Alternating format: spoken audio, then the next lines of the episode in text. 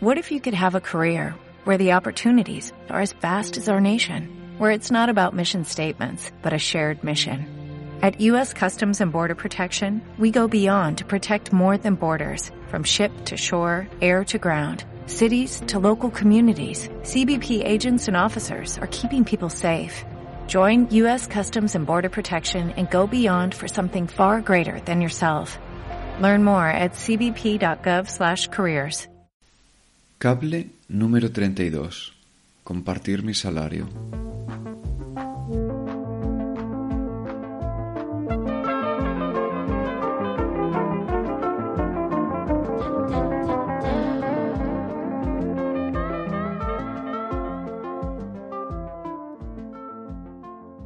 A partir del próximo mes empezaré a destinar alrededor de un cuarto de mi salario a apoyar proyectos y organizaciones con las que sintonizo política o culturalmente.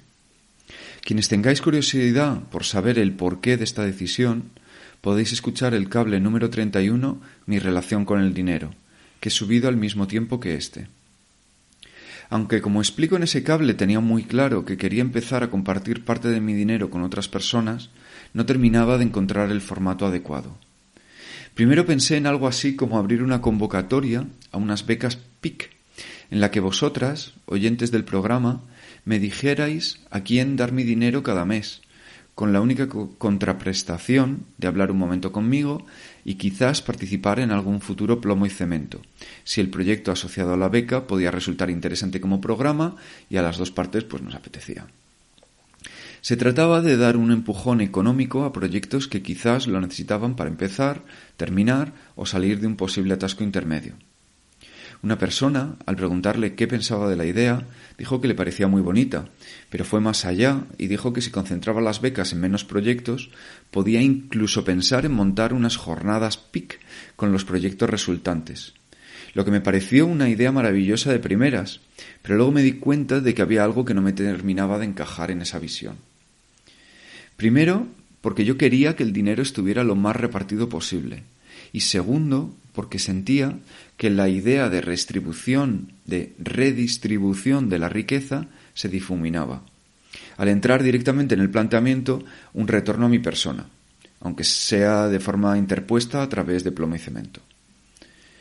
Hablándolo con otras personas, todas coincidieron en que era una idea genial, aunque me hicieron pensar en situaciones que no había contemplado, como tener posibles problemas legales si no lo declaraba Hacienda, o que se hiciera una bola de nieve a través de las redes sociales, incluso sin yo participar de ellos, que se corriera la voz de que un tío regalaba dinero y que me viera inundado de propuestas y proyectara una imagen de rico al que le sobra el dinero que tampoco es real.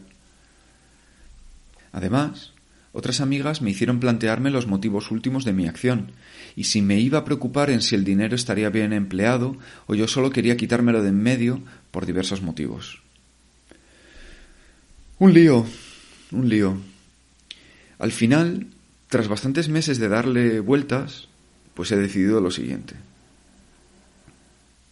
Durante los próximos doce meses apoyaré económicamente con algo más de un cuarto de mi salario doce proyectos y o asociaciones, uno cada mes, seleccionados por mí entre una lista inicial de cinco asociaciones que he hecho y aquellos que vosotras me propongáis.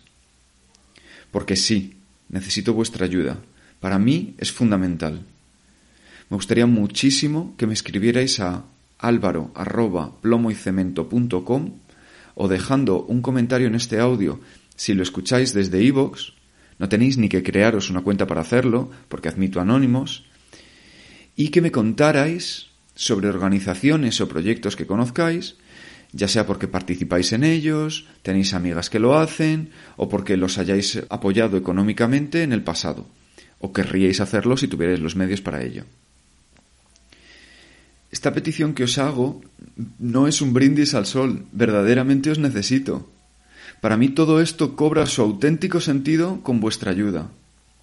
Porque es que además, por muy bien que me informe, tengo miedo a acabar apoyando asociaciones que ya están subvencionadas con dinero público u otras, pues que quizás no sean todo lo transparentes que podrían ser o que solo sirven para mantener el status quo, que es por ejemplo lo que decía Silvia Agüero en referencia a diversas ONG relacionadas con la realidad gitana, que yo desconozco por completo. Por eso sería súper bonito para mí sentir vuestra presencia en esta iniciativa y que se convierta en algo de todas. Y por supuesto, todo tipo de comentarios, ideas y sugerencias sobre el proyecto son súper, súper bienvenidas.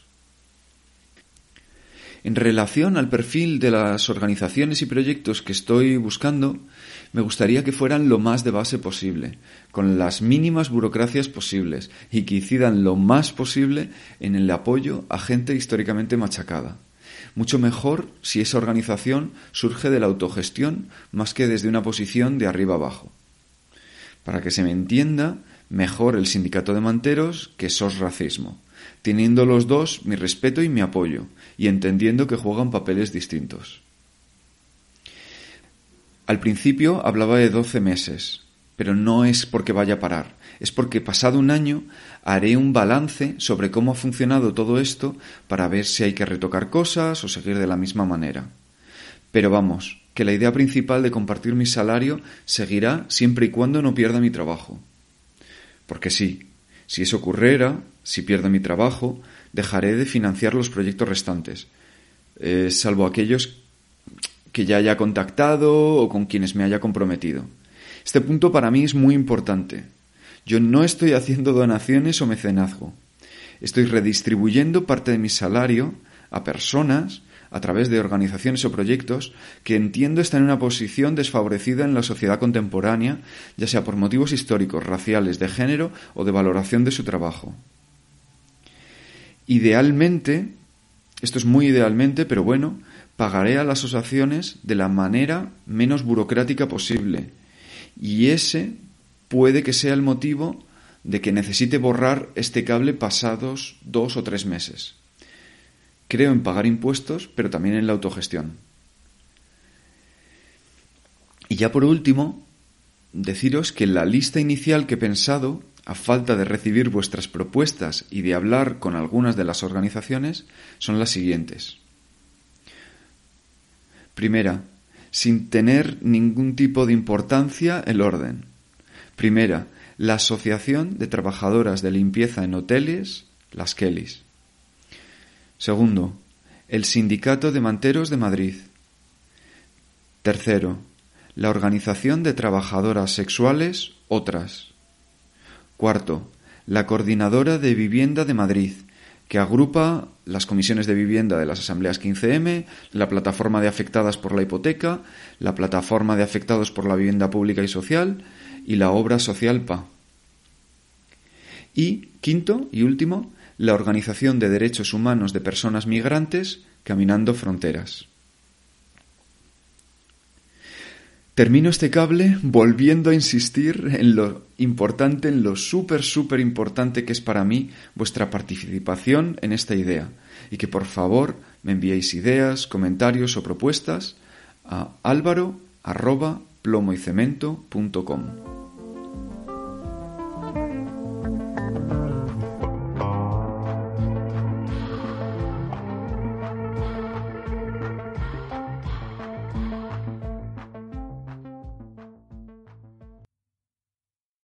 If you own a vehicle with less than 200,000 miles and have an auto warranty about to expire or no warranty coverage at all, listen up. CarShield has a low-cost month-to-month vehicle protection plan that covers more parts than ever. Visit carshield.com/audio to find out how you could pay almost nothing for covered auto repairs. Drivers who activate this vehicle protection today will also receive free roadside assistance, free towing, and car rental options at no additional cost. Get your free quote today at carshield.com/audio. That's carshield.com/audio.